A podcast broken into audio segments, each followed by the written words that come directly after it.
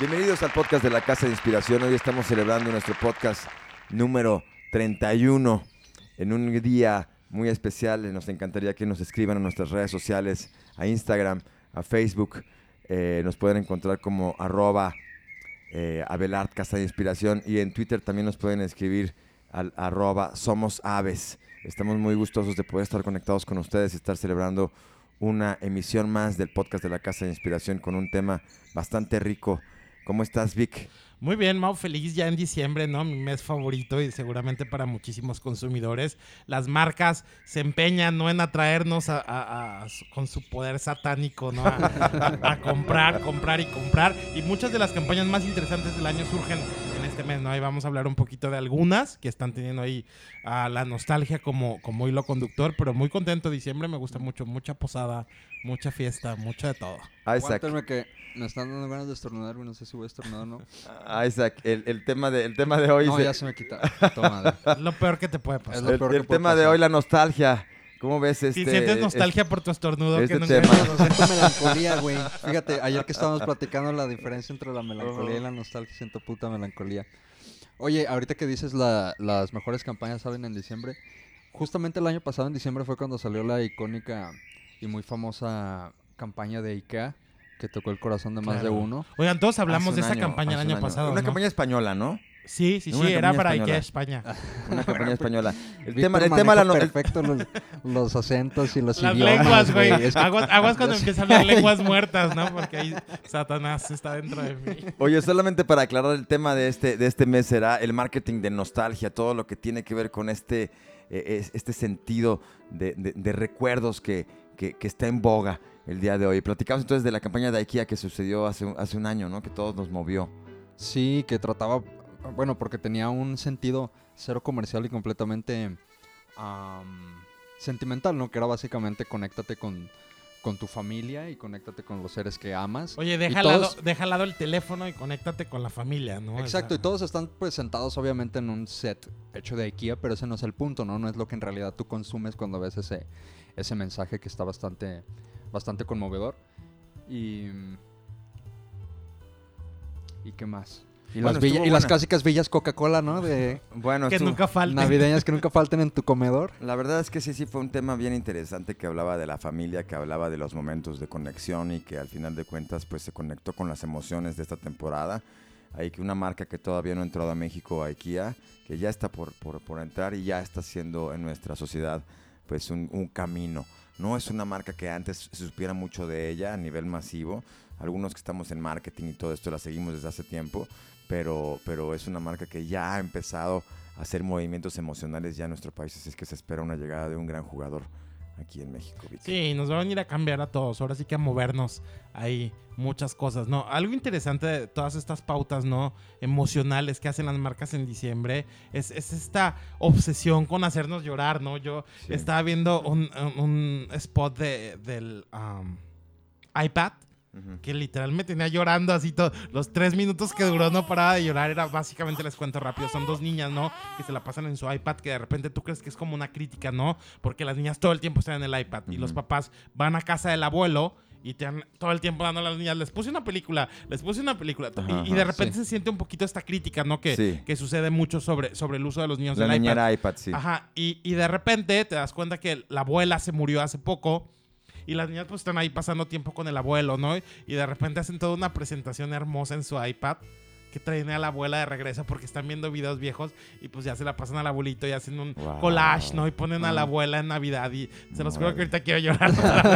Pero es, es, real, o sea, lo hacen para, para sacarte esa decir, quiero ser bueno, ¿no? En diciembre como que todo el mundo nos hace como ese feeling de, de, quiero ser bueno. Esas son las emociones que se crean con la cinematografía, con las historias que se, que se van haciendo en el sentido eh, eh, pues auténtico de las marcas, ¿no? Este, hacer esas emociones, como tú dices, ahorita me lo imaginé perfecto ese spot, ya me lo compartirás, Vic, pero creo que así es como se tiene que trabajar la, trabajar la creatividad, la estrategia para que las marcas se conecten a emociones potentes y que las cosas que parecen crítica, pues más bien sean como que, muevan, ¿no? Que hagan sensaciones muy muy profundas de familia en estos tiempos, ¿no? Totalmente, Mau. Yo dije, quiero niños, quiero darles un iPad para que así cuales todo el día lleguen y me hagan presentaciones súper bonitas, ¿no? O sea, es real, pero esto que dices es bien interesante, ¿no? Este binomio entre la crítica social que hay, o seguramente Apple sabe, ¿no? Toda esta crítica que hay afuera, ¿no? De, de, de los móviles niñera. Y ellos dicen, ok, te voy a dar chance, ¿no? Aquí le vamos a poner los primeros dos minutos, hay una crítica, pero sas, ¿no? Al final vas a decir, cinco iPads para mis hijos, necesito que hagan presentaciones así de bonitas, ¿no? Y al final del día sí, sí logran Que el su cometido. mismísimo, el mismísimo, no sé si era Tim Cook o Sí, Steve Tim Jobs, uno de los dos dice, ¿no? Que ellos tienen a sus a sus hijos como súper condicionados al uso de iPad y de dispositivos como a dos horas al día nada más. Tim Cook no creo porque es gay, no sé ah, si tenga entonces ha de haber sido Steve Pero Jobs. sí, o sea, me acuerdo, que era, me acuerdo que era el líder de Apple, nomás no me acuerdo cuál fue. Pero entonces ha de haber sido Steve Jobs. Que ¿no? Dios tenga en su santa Que gloria. Dios tenga en su santa gloria, güey. Oye, hablando de- de- del marketing y de la nostalgia, ¿cómo es que las marcas utilizan las cosas viejas, las que traen buenos recuerdos eh, y que nos hacen sentir muy especiales? Lo que está haciendo ahora Sony, me gustaría compartirlo con ustedes, que trae de regreso el Walkman en su 40 aniversario, ha traído este dispositivo que ya trae una conectividad eh, muy grande donde los cassettes se pueden escuchar, pero ya ahora que conectados a Bluetooth, conectados a toda una tecnología eh, de, alta calidad de sonido y, y- y, bueno, los cassettes están de regreso de alguna forma, Vic, ¿no? Sí, eso es muy cierto, ¿no? En eh, Urban Outfitters, que es así la meca, ¿no? De las marcas y del universo hipster. Los cassettes forman parte de su catálogo desde hace como un año. Los viniles también están teniendo un gran regreso, ¿no? Mucha gente vuelve a comprar los discos de sus artistas favoritos en viniles, ¿no? Y es toda una pieza de colección. Y yo recuerdo perfecto el Walkman, ¿no? Es algo con lo que crecí, que mi hermano tenía uno y yo no. Y buscaba cada momento que se lo quitaba de la cabeza para rapiñárselo y ponérmelo. Y real era toda una lucha por ver quién tenía el Walkman, ¿no? Que obviamente era suyo, no mío. Y yo compraba mis cassettes y después los quería poner, ¿no? Así como... Y era, y era bien interesante. Crecimos, Sí. crecimos con ese gadget, duró mucho. Sí. Ahora sí que hasta la llegada del Discman por ahí en los noventas. Que no fue tan exitoso el Dixman como fue el Walkman. Aparte te ¿no? brincaba, ¿no? Brincaba, Exacto, sí y te me Pero. O sea, el Walkman era de cassette y Era de Discman era de, pues, era de de disc. cassette. Ajá, de discos. Y como después le el dice el nombre. Era, ¿no? era el hombre disco, güey. Naturalmente. Oye, sí, pero el Walkman Oye, fue pero un esas madres nunca las han dejado de vender. Más bien tiene que ver con cómo lo mercadeas, ¿no? Porque Mr. Claro. CD nunca ha dejado de vender viniles y, y ahí tiene sus discos y sus viniles y eso. Pero pues Mr. CD nadie va ahí. Pero con la llegada del CD, todo el mundo repudiaba el vinil, ¿sabes? Como era así como de, ay, ese viejito, claro. Sí, sí. que no sé qué. Y ahora, ya sabes que está un poco sucio, ¿no? El, Sí. el, el audio y todo eso. Con la llegada del CD, todo el mundo era así. Lo digital se escucha increíble. No mames, tu canción favorita se rayaba y siempre era así como de, no, pues ya no sirve, ¿no? Sí, un, un dispositivo muy... eh, eh, eh, muy Inestable, delicado, muy muy delicado, inestable, muy ¿no? inestable, la verdad que sí, comparado con el cassette que era mucho más duradero y no se diga ahora con el tema de la música digital que ya ni siquiera tiene tiene forma, que ya está guardada como archivos, ¿no? Oigan, Eh, que hablando agua. de música digital, Apple le entregó premios, Spotify va a entregar premios, parece que todas estas marcas de, de streaming musical están muy enfocadas en dar premios, ellos quieren premiar a la gente lo que más escucha y hoy, ayer se supo que J Balvin es el artista más escuchado en México, México ama a ¿Neta? J Balvin, no hay nadie que escuche más que a J Balvin, Wow. así que bueno, eso nos habla de el estatus no actual de la música donde J Balvin y su reggaetón Mm, o sea, que Playa Limbo no es. no. Playa Limbo no es. No, no quedó. Fíjate que no quedó, eh. Oye, ayer, ayer en la, en la junta de estrategia que estábamos viendo de planeación para el año que entra, estábamos platicando acerca de todos los movimientos, cómo todo está cambiando ahora, ¿no? Ya quizá los premios más importantes van a ser los Spotify. Si lo piensas, quizá los premios más Claro, importantes claro. se van a convertir en los premios Spotify, que no tenían esa categoría. Todas las compañías están cambiando, todas las marcas están evolucionando, lo que antes era exitoso ya no es. Nosotros en la Casa de Inspiración estamos en constante evolución, siempre estamos al límite de, lo más nuevo, estamos siempre aprendiendo las últimas tendencias, las últimas tecnologías para guiar a los empresarios a que encuentren esa innovación. Tenemos ya 20 años desarrollando marcas de todas las tallas a nivel nacional, regional e internacional, eh, apoyándolos con nuevas ideas, con ideas que hacen que sus marcas puedan evolucionar a la medida que los empresarios también necesitan. No siempre a la, velocidad del mercado, sino a, a la velocidad que también los empresarios en la conexión que tenemos con ellos nos permitan pues también hacer y ese, ese, ese camino de innovación que muchas veces cuesta, nosotros les ayudamos a tomar las decisiones para que sus marcas evolucionen, ¿verdad, Vic? Definitivamente, Mau. Y algo bien interesante, ¿no? Cuando creas estos universos ah, en los que una marca comunica, ¿no? Intenta conectar con los segmentos o con sus consumidores. Siempre es encontrar la manera de tener la nostalgia, Ujú. pero ser muy modernos, ¿no? Yo sí. Sí. creo que nunca tienes que perder esto de algo nuevo, algo viejo y algo prestado, ¿no? Me Esta- encanta eso que es- dices tú esta- siempre. Esta, fusión, ¿no? De cosas de, de algo con lo que el consumidor conecta, pero una manera bien fresca de contarles una historia, ¿no? Ahora estamos viviendo el regreso de E.T. Recuerdan que ayer en el programa radio en Máxima FM, todos los lunes a las 8 de la noche tenemos un programa de radio. Por ya. supuesto. Para que nos supuesto. escuchen también ahí en vivo, Claro. otra dinámica. Y para que nos escriban, ¿no? Y ahí Sí. podamos tener un chat interesante. Sí. Ah, E.T. se reconectó con Elliot. Ahora sí que Elliot y E.T. volvieron a chocar el dedito. Chocaron el dedo luminoso 37 años después. Elliot de seguro vio con nostalgia el dedo de E.T. ¿no? Y dijo como- Con miedo, ¿no, güey? Decíamos. Dije, porque Elliot ya tiene. Ahí ya tiene 40 y algo, güey. Sí, ya exacto, dijo. Es un ya, mensaje, ¿no? ya ve diferente a E.T., yo Claro. creo, güey. Oigan, y eh, la familia de Elliot, E.T. conoce a los dos hijos de Elliot, va a pasar una, unos holidays, ¿no? Ahí con, con la familia. E.T. tiene familia también, saca una de las fotos y ahí ves a... ¿Ah, sí? Yo no Oye, pero es que es una campaña. Sí, es A un una campaña de un servicio de Comic Con. Xfinity, es Xfinity. claro. Yo no sé Xfinity. por qué no me puedo acordar de ese maldito nombre. Xfinity es como el equivalente aquí contratar Total Play, pues. o sea, Ok, es un servicio nada más de cable. Y, bueno, am, saca la foto E.T., ¿no? De su señora E.T., su baby E.T. Y le dice a Elliot, pues yo también tengo familia, ¿no? Y bueno, ya Ajá. saben, ah, la idea de todo esto es ah, traemos lo que amas, que es la película de E.T., sin arruinarlo, ¿no? Con un remake o estas cosas horribles. Y es el actor original. Sí, es el actor Es original. el actor original nadie conoce, ¿no? Yo creo No, que claro sí, que yo, sí, yo es súper cómo se llama conocido. también, pero ver, no ¿cómo me se. Dime cómo se es llama. súper conocido, Dime tú pues, o se sea, no llama, me acuerdo del nombre, Ah, no me acuerdo bueno, del nombre, pues, pero sí, pero sí es bastante conocido ese, Es- ese, ese está en una actor. serie súper Ese que exitosa. salió en, en, en, en, en, en la famosísima película de eh, eh, Henry Thomas se llama el Henry actor. Thomas, Ah. exactamente. Sí es, sí es- o sea, sí es ¿Tú conocido, crees? pues. Ya te he puesto que no es rico. No, yo creo que sí, yo creo que sí, es un actor eh, que nunca ha sido de los grandes protagonistas, pero siempre está por ahí apareciendo en algunas películas. La Claro, verdad, es un, buen actor de reparto. Es un buen actor, la verdad que sí. Oye, salió en Gangs of New York, Claro. salió en... En, ah, en leyendas, de, leyendas pasión. Leyendas de Pasión. Leyendas de Exacto, Es el hermano de Brad Pitt. Es el hermano de Brad Pitt, claro. el- al que le anda dando vajilla con sí, la... exactamente, exactamente. Claro. Que muere ahí a- como a medios de la película, ¿no? Que muere en la guerra. Bueno, e- e- el, tema del cine también que trae muchas, muchas memorias que nos conecta, así como esta campaña de, eh, de Infinity. Oye, y salió en Doctor Sueño, ¿eh? Ahí de- nomás, Henry ¿Ah, sí? Thomas salió en el fracaso de taquilla que fue Doctor Sueño. Ah, salió ahí. Ahí estaba también. Ah, mira, también. Súper vigente, que- que en- en- En esa- Doctor Sueño, que fue un- el remake de. Bueno, No, es la secuela. La secuela de. De una de las películas favoritas de Isaac, ¿eh? Sí, de. de- Isaac de- es tan nostálgico que fue a verla al cine. Oye, Yo- ¿sí, yo- te yo gustó, sí te gustó, yo te gustó o no te gustó nada? Yo veo en el cine cada gran película que puedo. O sea, ya ves que justamente hablando del Oye, tema... Canal 5 la pasa todos los fines Ah. de semana. Ya sé, güey, pero, pero el chiste es gastar feria y comerte una crepa. Tú sabes que Cinépolis y Cinemex, cada que pueden, eh, lucran con algo que ya te vendieron antes, ¿no? Entonces, por ejemplo, Cinemex en el 25 aniversario o 20 aniversario de Pulp Fiction, la sacaron, ¿no? La fui a ver allá. Después en el 25 Cinépolis la sacó. Entonces fui de nuevo a Cinépolis. Es que sí es una experiencia diferente, la verdad. Verlo No en la mismo, casa, en la claro, tele, no o sea, a verlo en el cine.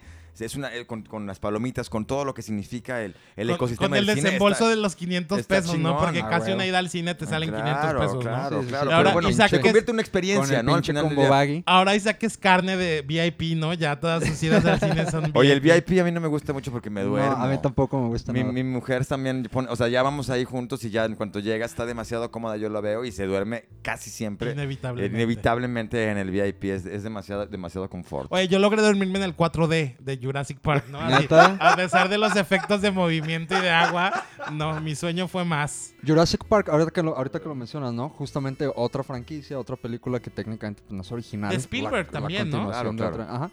Ah, ahorita que lo mencionas, Jurassic World, no Park, World, que fue la Ajá. como la nueva, Sí, sí, de sí. la nueva era, Con la Chris primera, algo, ¿no? con Sí. Chris Pratt. Pratt. Sí. Chris Pratt. Y la esta otra chica que sorprendentemente... La, Chris una- Dallas Howard, que nadie sabe quién es y todo el mundo la confunde nadie con sabe, Jessica quién es, Chastain. nadie sabe quién es, pero ella dirigió, me acabo de enterar ayer, ella dirigió el último episodio de The Mandalorian de Disney Plus. ¿Really? Es directora la morra. Es hija de Ron Howard, el famosísimo Ron Howard de Home Alone y todas estas películas. Ella es su hija, pero Pues, pues parece ser que ella también es.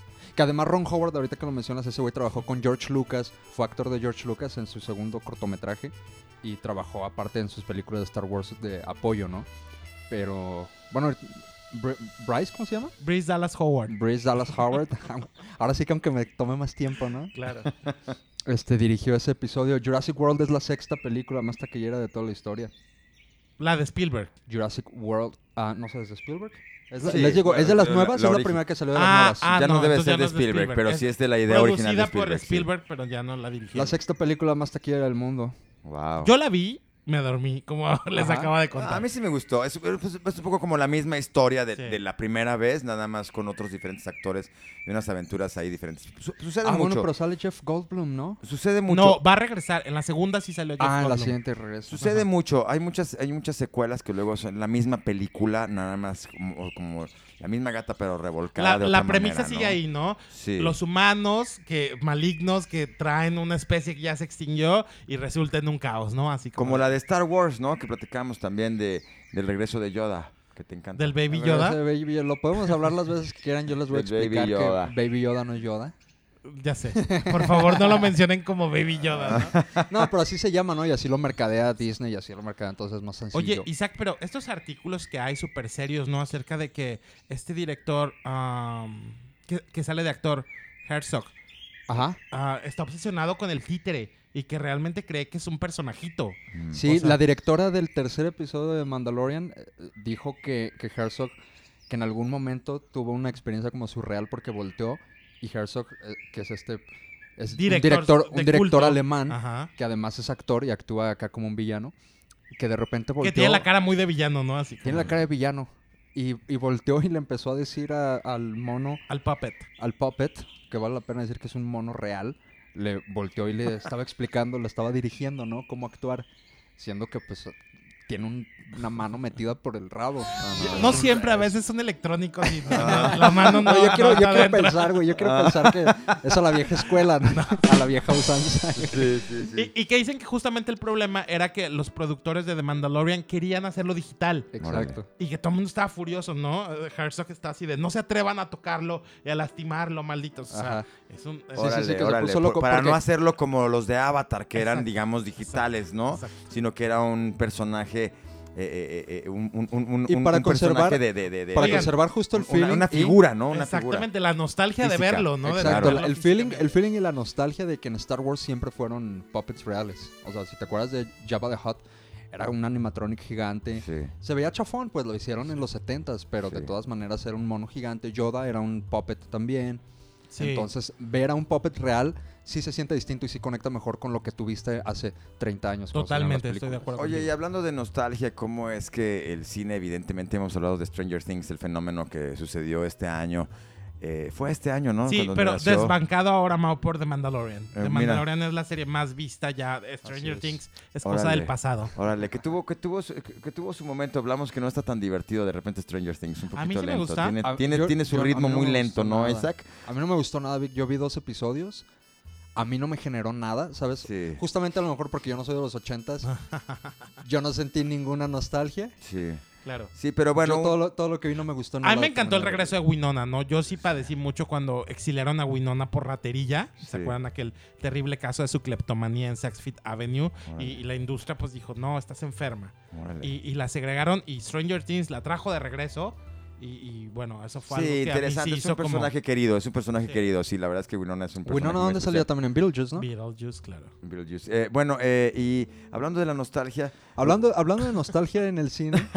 déjame, déjame decir esto. A ver, hablando, de nostalgia, hablando de nostalgia No, en, sí, en el cine y todo lo que se conecta con los productos, la marca Nike trajo de vuelta eh, eh, el- los tenis de Marty McFly de la película Volver al Futuro. Uno de los productos también que hacen todo este eh, tema de la nostalgia. ¿Quién no vio esa película? Ya es una película clásica como The Shining y como otras que están ahí como Star Wars. Y ya trajo un producto sacado de la película que, que se convirtió en, una, en un fenómeno completamente mediático y un fenómeno también eh, eh, eh, eh, publicitario, Vic, con, con- con- con grandes ventas, ¿no? Los, los de tenis Nike. Yo, Oye, que esos tenis son los más caros Oye, del mundo. Isaac, hoy vienes con todo el- así de, estás esperando que alguien abra la boca Nada para más decir estoy esperando, estoy- estoy esperando que respiren, cabrón, porque tienen que callarse para respirar en un segundo y en ese momento es cuando les voy a decir.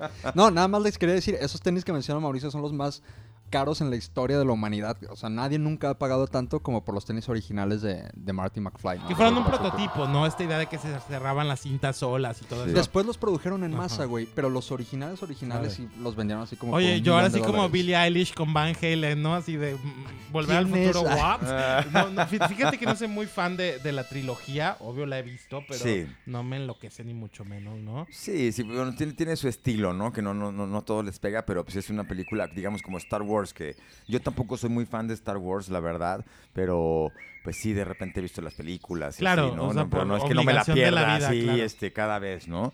E igual pasa con, con, con, eh, Volver al Futuro, que algunos son muy fanáticos de, del Doc y todos los Totalmente. personajes que salen Sí. ahí, ¿no? O sea, crearon todo un universo muy interesante, ¿no? Que eso es parte también de por qué estas películas se vuelven tan... ah, todo el mundo quiere volverlas a hacer, ¿no? Generaron todo un universo, los cazafantasmas también, Sí. que lo estamos viendo en este remake fatal de los cazafantasmas mujeres, que ya parece que la productora aprendió, eso ya no va a existir, lo van a mandar. ¿Cómo me contaba Isaac que se llaman estas películas de Star Wars que no están avaladas por Disney? Ajá, se llama Leyendas. Leyendas, Legends, ajá. Ajá, ya bueno, pues así, Ghostbusters, regresa el elenco original, regresa Bill Murray Órale. y regresan todos los cazafantasmas originales Órale. con esta nueva generación de cazafantasmas Wow. para tratar de levantar otra vez una franquicia que ahora todo el mundo quiere construir franquicias, ¿no? Es también como un, un universo bien importante en el cine, todo el mundo quiere que sus películas duren cinco entregas, ¿no? Porque saben que es una máquina constante de hacer dinero. Comentabas tú ayer, Isaac, acerca de los de la creatividad, cómo es que algunas películas de repente eh, eh, están siendo mucho, mucho de regreso, se hace mucho refrito, se está perdiendo mucha creatividad. ¿Viste un mucho, porcentaje, no? mucho, mucho repollo se hace en el cine. Este, ayer hablábamos en el radio, ¿no? De que examinamos el top 20 de las películas más exitosas en la historia desde 1983 para acá. Ok. Ah, un análisis de cada cinco años, cada lustro. Este, los resultados son inequívocos, ¿no? Esto que estamos diciendo de que la nostalgia siempre es un arma que van a estar utilizando siempre que reditúe. En 1983, en el top 20 mundial eh, de películas, solo seis películas eran o spin-offs, o precuelas, o remakes, o cualquier cosa que no fuera original, ¿no? Ok. 1983, seis películas en el top 20.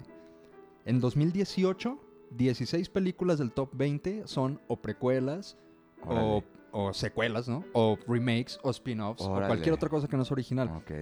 Eh, dicho de otra manera, en 2018, del top 20, solo cuatro películas son originales. Y del top 10 del 2018, solo una película de todas es original. Wow. Eh, todas las demás son remakes, son spin-offs, son bla, bla, bla. Todo el tema de la nostalgia que está fuertísimo como tendencia en esta época. Y el, el número sería más grande aún si contáramos las películas de franquicia, que no Sí. las estamos contando aquí.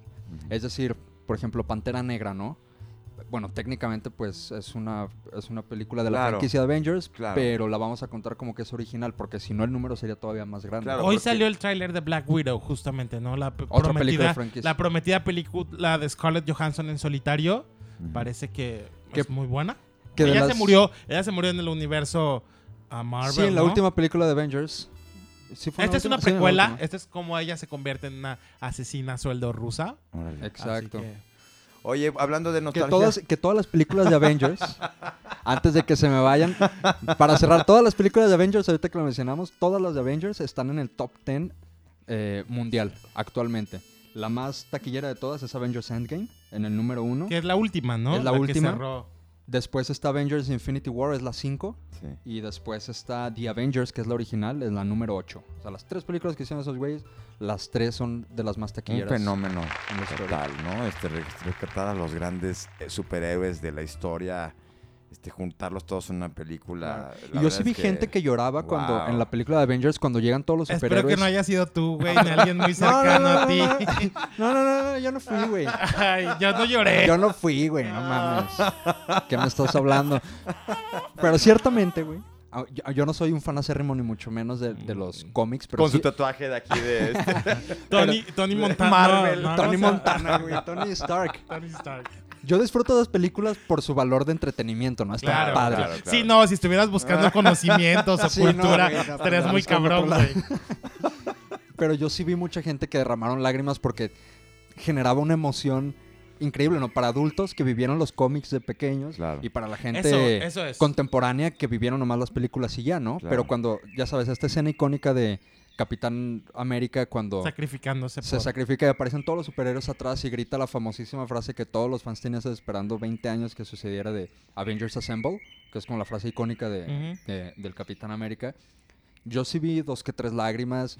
Todos se pusieron a aplaudir, en- porque fui al estreno, ¿no? Todos se pusieron a aplaudir, se, unos se pararon, o sea, fue una vorágine de emociones. de emociones, una montaña rusa.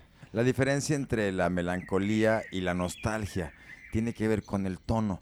¿Qué nos hace sentir la nostalgia? Nos hace sentir eh, sentimientos eh, del pasado, pero agradables, bonitos, este, buenas memorias, recuerdos que son imborrables para de, de- nuestra, de nuestras épocas doradas. Y, y- la melancolía tiene que ver con este pasado, pero que también trae una dosis de, de tristeza. Entonces hay que ser muy, muy atentos a cómo elegimos eh, qué acontecimientos para conectar con las emociones que realmente activen un deseo de las marcas eh, y de los productos hacia, hacia, el, hacia el consumo, hacia traerlos, no traer algo agradable, no traer algo, algo que tenga una dosis de, de tristeza, Claro, si de nadie lo va a Si querer. de repente ¿no? sacas un anuncio, ¿no? De la masacre de Tlatelolco, pues estás generando melancolía. no Exactamente, generando- No nada más porque esté viejo y te ocasione un sentimiento. Es necesariamente bueno. Que si han visto la película de Lars von Trier titulada Melancolía, sabrán lo Mm, dolorosa, triste y, y lenta que es, es- es la melancolía, ¿no? Una película muy complicada Ajá. con Kristen Como todas Dunst. las de Last Born Trier. Pero esa es especialmente silente, ¿no? O sea, todo tiene mucho que ver, como en Irishman, ¿no? Las mujeres parece que no hablan. No hablan, güey. Y, Sí, te lo puedo confirmar. Bueno, eh, regresa también, eh, hablando de marketing de, de nostalgia, regresa el, el Nokia. El Nokia. no, el Motorola Razor. Bueno, Nokia también. El sacaron, Nokia chiquito. sacaron unos Nokia chiquitos Ajá. que son similares al, al clásico que conocíamos que si se te caía del avión que bombardeó las Torres Gemelas no le pasaba nada. Ajá. Y justo su anuncio menciona que tiene entre sus como cuatro cosas Snake, ¿no? Es como uno de los puntos fuertes. Sí. Pero eh, va a regresar el Motorola Razr 2, el favorito de muchos. A, mí me tocó cuando yo estaba a lo mejor en la secundaria, ese Ajá. celular, que es un flip phone, ¿no? Eh, De estos de tapita que lo abrías. Este, no era muy especial, pero sí estaba padre en ese entonces. Claro. Dice, Víctor, ¿quién, ¿quién tenía ese Paris celular? en- Hilton era la reina de Paris Hilton y Mia Colucci en RBD, claro. Y bueno, era un icono ese celular. Y ahora, junto con el. Había otro celular que se llamaba Chocolate. ¿Te acuerdas? ¿Ustedes no se acuerdan? Era el, el celular más popular entre las niñas en ¿Sí? aquel entonces. Sí, te lo juro. No, ma- no me acuerdo ahorita de qué marca Oigan, era, pero se llamaba Chocolate. Ah, brincaron un poco mi comentario sobre Irishman, que creo que es la obra suprema de la nostalgia. Trajo un tema que ya estaba un poco en desuso, que era la mafia italiana, ¿no? Un Mm. tema muy recurrente. en- y lo en- trajo con los actores y lo trajo con los actores. icónicos de. Oigan, que qué jodido está Al Pacino. Al Yo Pacino está jodido, güey. Yo- Parece que lo sacaron de ahogado de un río, güey. Está botagado. Está henchido. Sí, muy mal. Robert De Niro con un temple y ese señor Sí. es así. Ahora sí que yo siempre he creído que siempre trata de ser tú mismo, exceptuando si puede ser Robert De Niro. No hay nadie más cool que Robert De Niro en esta ¿Estás vida. Sí, sí, sí, el señor. Ay, a mí, a mí Casino es güey. una de mis películas favoritas de Scorsese. Más por Sharon Stone que por cualquier otro, pero, pero lo disfruté. No, está pero, increíble. está pero increíble ah, ese es de la mafia italiana, que es un tema que vivimos en los 80 muy fuerte. No hubo El Padrino y Goodbye, Scarface. y Scarface y todo eso. Sí. Que, que fue un tema. Ahora parece que se convierte en la carta fuerte de Netflix para la temporada de premios. Que ahorita, ahorita que dices. eh, Isaac dije- ya la vio, ya padeció las tres horas y media de. 3 horas 29 dura exactamente la película. La tuve que ver en dos partes porque la neta sí. Claro. O sea, sí te duele la sí, nalga. te viste que ir al baño, claro. Sí, sí, este, pero la película sale Joe Pesci, sale Al Pacino, sale Robert De Niro, que salía Goodfellas se llamaba. que salía esta- Goodfellas, ah. Ajá. Este, también una super película de mafiosos de aquel entonces, ¿no? Sí. De mis favoritas también de todos los tiempos, Goodfellas. Y Goodfellas es de mis favoritas también, total. la película esta de Irishman está muy perra, son tres horas y media en donde Scorsese te cuenta como la historia Que aparte de... es real, ¿no? Esta historia de los te, cuen- sindicatos. te y cuenta la, historia de Frank Sheeran. Ajá. Está centrado en Frank Sheeran, que era un sindicalista y mafioso italiano. Este, al güey cooperó con la policía a final de cuentas y crearon un libro Ujú. eh, bestseller obviamente, que se llamaba I Heard You Paint Houses, ¿no? Porque así, así decían en aquel entonces aparentemente, ¿no? Oye, escuché que pintas casas. Pintar casas significaba como que llegabas, le dabas un tiro a un güey en su casa y manchabas de sangre su pared, ¿no? Entonces, si te preguntaban eso era porque eras un asesino a sueldo. Ah, cool. Y de ahí sale, de ahí sale la película y te cuenta como en muchas etapas de la vida de todos los actores qué sucedió y usan rejuvenecimiento y envejecimiento.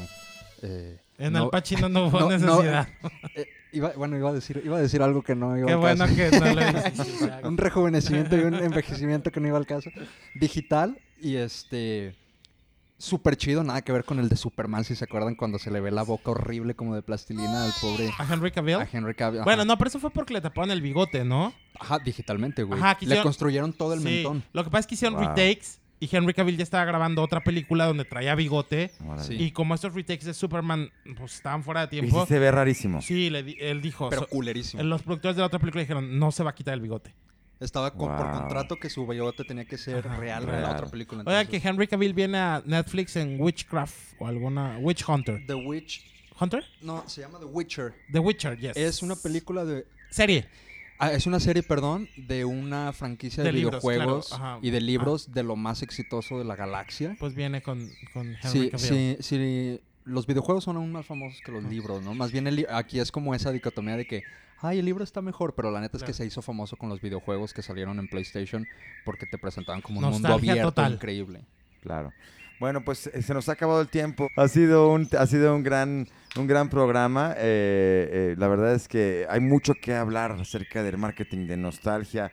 De regreso el Walkman, de regreso el Nokia 3310, de regreso eh, Marty McFly con los tenis y muchas marcas que están utilizando estos. El ET. eh, eh, eh, el La mafia italiana. la mafia italiana. es una estrategia que, que está muy interesante que ponemos hoy como en la mesa para que los empresarios, las marcas empiecen a voltear a ver esas oportunidades. Nosotros les podemos ayudar en la Casa de Inspiración. Recuerden visitar nuestra página www.abelart.mx ahí para que vean nuestros casos de éxito. 20 años de llevar a las marcas al camino de la estrategia y la creatividad. Oye, que ahorita, ahorita que lo mencionaste no lo puedo dejar pasar, pero ¿cómo se llaman estos güeyes que están haciendo el 90s Tour? ¿Es OV7? Con su gira Sí, del claro. desempleo. para mí eso se debería llamar la gira del desempleo, güey, así gigantesco. Bueno, pero ¿sabes qué? Jala muchísimo. Oye, Isaac, tu chiste jala también es muy de nostalgia, Ah, güey. no, o sea. pero no manches. Jala Oye, muchísimo. Está O sea, Jeans de sacados. está Timbiriche que Mercurio- volvió. No, Timbiriche no, ma- Mercurio, Pa- Magneto. Parchís. Parchís, ellos andan en drogas. de Parchís, verdad. Parchís, Parchís, acaban de hacer un documental de Parchís en Netflix. Ajá, ajá. Pero Sí. en este 90s Tour que dice Isaac, que es de Ari Boroboy, Ah, que parece que es un hombre que está siendo multimillonario gracias a la nostalgia. Está Jeans, está OV7, está Magneto, está Mercurio y Eric Rubin y esta gente que meten, ¿no? Que tuvieron Órale. éxito en los 90s y que regresan a vivir Todos los y que comer. No, todos los que no sean Luis Miguel, ¿no? Ajá. Sí, evidentemente es una oportunidad. No Es una oportunidad de negocios que las marcas se conecten a la nostalgia, así es que no dejen de, de pensar en cómo hacer esas conexiones emocionales con sus productos, con sus marcas, con sus proyectos, porque es una oportunidad que hace que las marcas se, se conecten con las personas. Así es que, eh, Isaac, eh, ¿quieres comentarme un tema de, de que te dé nostalgia? Eh, ¿qué, qué es lo que más o menos... Ah, te- yo les puedo, yo te les puedo provoca decir, yo les puedo decir muchos. Ayer les mencionaba algunos en el radio. Ahorita pensé en algo que me genera genuina nostalgia, nostalgia dos cosas. Uno, cuando entraba, y no es, no es broma, ayer lo dije de broma, pero no es broma, cuando llegaba de la escuela a casa de mi abuelita y me sentaba a comer con ella y mi mamá y así, y veía el noticiero de Lolita Yala. Te lo juro que yo, en ese momento yo decía, no mames, puto noticiero, pero ahorita lo pienso y, Claro. y pienso que era como un ritual, ¿no? O sea, yo llegaba de la escuela, de la primaria, Sí. me aplastaba y veía a Lolita Yala dar sus noticias. Se despedía, se despedía con su característico lenguaje de señas, güey, porque hashtag inclusive desde Perla entonces- Moctezuma Sí. estuvo ahí dándonos. Perla Moctezuma, güey, no claro. mames, Con su flor. cierto. Sí, Con Era su eso, ¿no? Y su, y su, y su característica rosa. Sí. Eso, y también el- ayer me estaba acordando de los anuncios de Juguetes Mi Alegría que veía en la televisión, que yo siempre mataba por tener algo de Juguetes Mi Alegría. Y alguna vez sí me regalaron de Navidad una, Claro. como la fábrica de, ¿De raspados? de- no, no la de raspados, güey. no la de raspados, pero sí me regalaron la de dulces como de, de gomitas de insectos, güey. Órale. Me acuerdo que yo estaba ahí en chef empoderado, güey. En chef Benito haciendo mis, mis preparaciones, ¿no? Si sacara hoy juguetes mi alegría esa madre de nuevo yo me la compraba sin pedos. Yo creo que por ahí anda, ¿eh? O la máquina de raspados. Yo creo que por ahí anda. Yo y le pones vodka, ¿no? yo creo que Antes ya- la Pongo niña. vodka, güey. Es que imagínate qué perro, ¿no? Haces una Claro. fiestita en tu chan Claro. y llega la gente y sacas tus raspados, mi alegría, güey. Yo creo que ahí debe de andar en y las vas a ser, vas a ser el, el Así amo y empezó maestro, Walter. White, ¿no? Sí. Ahí una idea de, de negocio. Pero bueno, entre muchas cosas, esas dos que yo me estaba acordando ayer sí me generan como nostalgia de verdad.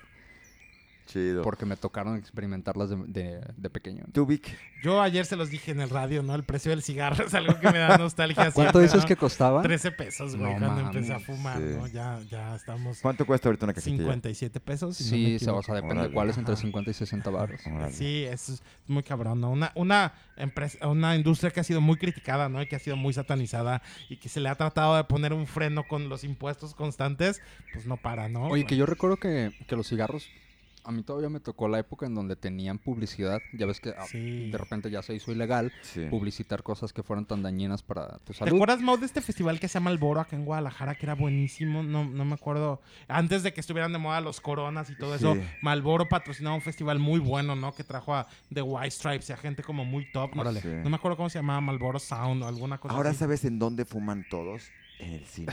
En- Ah, sí, volvieron a fumar en el todo cine, ¿en claro. el cine, en todas En las las películas. películas, Ah, la industria dije, no tabacalera, ¿en cuál? la industria tabacalera ¿Dónde en las películas están fumando. Fíjate, en todas las películas hay uno o dos, o el protagonista, Sí. o el esposa de no sé quién. Vol- o- volvió a estar de moda o- o sea, fumar. pero pero es, esa es la influencia que como ya Sí. la, industria tabacalera no puede hacer publicidad, pues le mete ahí Como product la, la- placement, la- ¿no? como Sí. product placement Hay- y todos están en el momento de más goce, en el momento Sí. de la muerte. Ya cuando se está muriendo, damos un cigarrito. Es que existe o sea, ese wow. cliché Hay, del hay- cigarro hay una película, nada más para que no se me vaya, que se llama Thank You for Smoking, con Aaron Eckhart. Ajá. Es como de los 2000, es indie.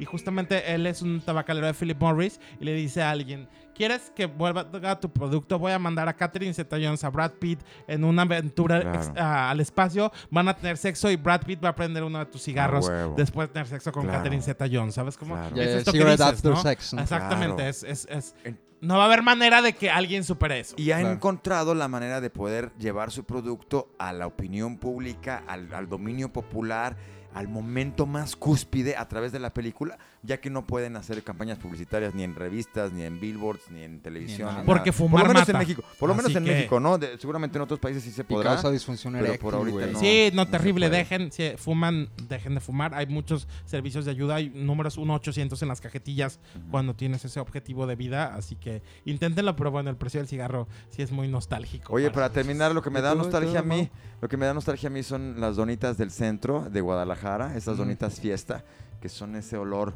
tan característico que, que, que- que- a mí me recuerda a los viajes eh, que hacía al centro con, con mi abuela, eh, un- una mujer muy, muy, muy moderna, muy chida, que siempre me apoyó en, en las locuras que yo estaba haciendo cuando yo quería hacer algo.